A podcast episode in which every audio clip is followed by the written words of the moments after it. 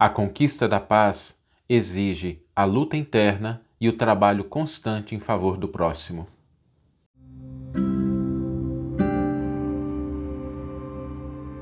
Você está ouvindo o podcast O Evangelho por Emmanuel, um podcast dedicado à interpretação e ao estudo da Boa Nova de Jesus através da contribuição do benfeitor Emmanuel. Hoje nós vamos refletir sobre a necessidade da paz. Talvez esse seja um momento em que a gente precisa muito de paz na nossa vida. O mundo passa por uma situação muito desafiadora na atualidade, uma situação que gera muita ansiedade, muita incerteza. E às vezes essa ansiedade, essa incerteza, essa dúvida, a insegurança escala até que a gente chegue nas situações de conflito. Por isso é fundamental que a gente busque a paz. Mas a conquista da paz, ela demanda dois passos importantíssimos. Talvez por isso Jesus tenha dito em determinado momento, a gente vai ler um comentário do Emmanuel sobre esse versículo, né? não vim trazer a paz, mas a espada, porque existem dois elementos que são necessários na conquista da paz. O primeiro deles é o que exige a espada, é o que exige a luta, é o que exige um, um esforço maior que é o momento da gente agir internamente. Esse é o primeiro passo.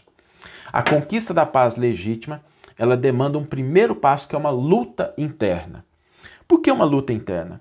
Porque é uma luta, às vezes, com os nossos impulsos primitivos, com o nosso egoísmo, com a nossa vaidade, com a nossa indisciplina. É uma luta para proteger a nossa casa mental. Eu não sei se vocês já perceberam isso. A nossa casa mental, o nosso estado emocional, a maneira como a gente se sente, às vezes é constantemente invadido por, às vezes, uma notícia que a gente inadvertidamente deixa que ocupe a nossa mente, não é uma notícia positiva, por uma agressão que vem de fora, por uma atitude que a gente não gostaria que acontecesse, mas aconteceu, por às vezes uma perda externa. E essas coisas que vêm de fora, elas invadem o nosso mundo íntimo e é preciso muita vigilância, muito cuidado, muita luta para proteger o nosso mundo íntimo. Porque muitas vezes a gente deixa que esses germes corroam o nosso mundo íntimo, que eles venham e tragam problemas. Da mesma forma como às vezes a gente come uma coisa estragada, às vezes a gente alimenta o nosso mundo mental de coisas estragadas e a nossa paz vai, por assim dizer, por água abaixo, porque a gente não zelou por, por esse mundo interno, pelo nosso mundo íntimo. Então, esse é o primeiro passo. É uma luta constante para que a gente não acalente as circunstâncias, os sentimentos de rancor, de mágoa, de ódio, de revolta, porque esses são pensamentos que destroem a nossa paz íntima. Contra eles é preciso luta, é preciso espada, é preciso muita ação. Porque às vezes é o nosso mundo íntimo que começa a desequilibrar e ele faz com que nossas ações no mundo externo, elas sejam ações que ao invés de contribuir com a paz, elas contribuem com o desequilíbrio. Então, o primeiro passo é a gente lutar no mundo íntimo para que a gente possa construir e preservar a nossa paz.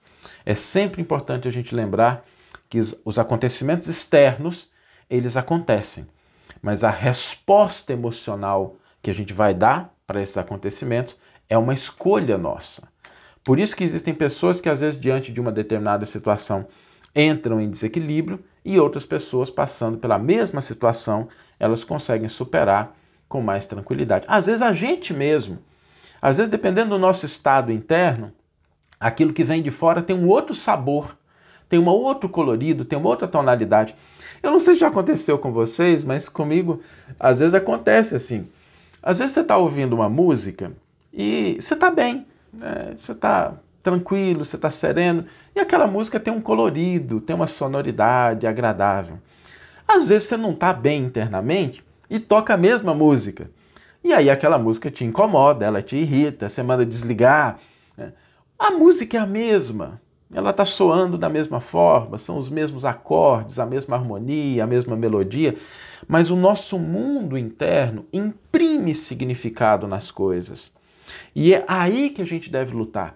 Porque se a gente estiver em paz internamente, Aquilo que está à nossa volta, às vezes é desafiador, é problemático, mas nós temos uma outra postura diante daquela situação. Se a gente fizer um esforço de lembrar, todos nós vamos nos encontrar com situações em que o nosso estado íntimo fez com que nós passemos por experiências que, em outras circunstâncias, poderiam ser, nos levar à irritação, mas que, por conta da gente estar bem internamente, a gente, entre aspas, levou na boa, a gente relevou, a gente conseguiu superar sem se desequilibrar. Por isso a importância do nosso mundo íntimo, de zelar, de proteger. Sabe? A nossa casa mental deve. Tudo que for entrar na nossa cabeça. Eu, eu, gosto muito de cozinhar e quando a gente vai cozinhar, você tem que preparar os alimentos, né? Tem que fazer ali a higienização daquilo que vai ser cozinhado. E a gente deve fazer isso também com as coisas que chegam na nossa vida, em termos de pensamentos, notícias, dar uma higienizada nessas coisas para não entrar coisa no nosso mundo íntimo que às vezes vai nos desgastar. E o outro passo, o segundo passo, uma vez que a gente esteja bem internamente, que a gente esteja em paz internamente, que a paz esteja construída e solidificada dentro de nós, nós passamos para o segundo passo, que é o passo do serviço ao semelhante, do trabalho em favor do próximo, do auxílio àqueles que precisam. Uma vez que a gente consegue estar bem, a gente consegue entender que o outro às vezes precisa do nosso apoio, que o outro está passando por uma situação de desequilíbrio que a gente já conseguiu superar. Às vezes uma pessoa dentro de casa, às vezes quantas vezes a gente não passa isso na família, né? Uma pessoa da família tem entra em desequilíbrio e se a gente está bem, a gente consegue ajudar ela a se equilibrar. Se a gente não está bem, a gente entra no desequilíbrio junto com ela. Por isso esse serviço em favor ao semelhante, que significa dessa consciência de que se a gente está bem, se a gente está em paz, se a gente está fortalecido, a gente pode atuar no mundo para levar para o mundo aquilo que nós percebemos de valor e de importante para nós. E aí a gente consegue a partir do momento que a gente vê alguém preocupado, a gente consegue ir lá e ajudar ele a vencer aquela preocupação.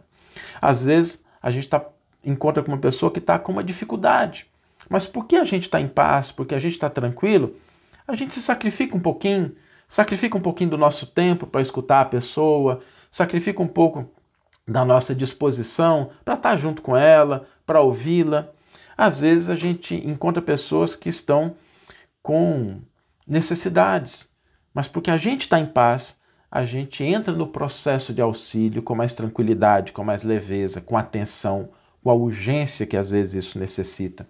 Às vezes a gente encontra pessoas que estão em conflito, né, que têm opiniões diversas, mas se a gente está em paz, a gente consegue manter o equilíbrio, uma conversação sadia, uma troca de informações.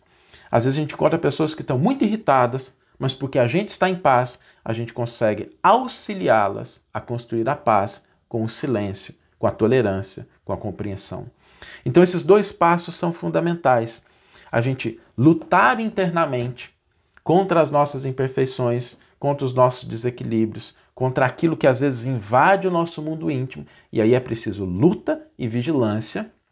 E, uma vez feito isso, a gente agir no mundo, a gente servir as pessoas que precisam, auxiliar, porque a gente, alcançando o estado de paz, a gente doa essa paz também às outras pessoas que estão à nossa volta. Então, esses os dois passos para que a gente possa conquistar legitimamente a paz.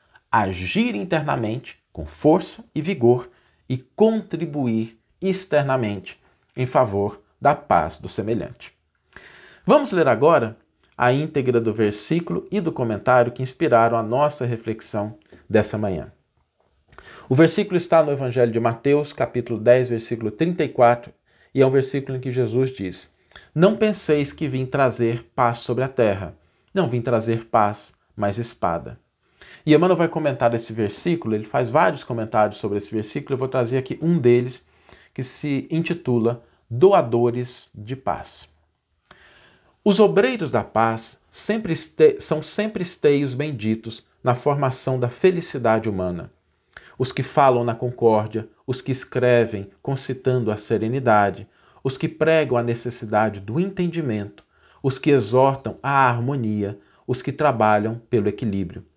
Os verdadeiros pacificadores, no entanto, compreendem que a paz se levanta por dentro da luta e por isso mesmo não ignoram que ela é construída, laboriosamente construída, por aqueles que se dedicam à edificação do reino do amor entre as criaturas, tais quais sejam os que carregam os fardos dos companheiros, diminuindo-lhes as preocupações, os que aguentam sozinhos pesados sacrifícios para que os entes queridos não se curvem sob o peso da angústia, os que procuram esquecer-se para que os outros se façam favorecidos ou destacados, os que abraçam responsabilidades e compromissos de que já se sentem dispensados para que haja mais ampla felicidade no caminho dos semelhantes.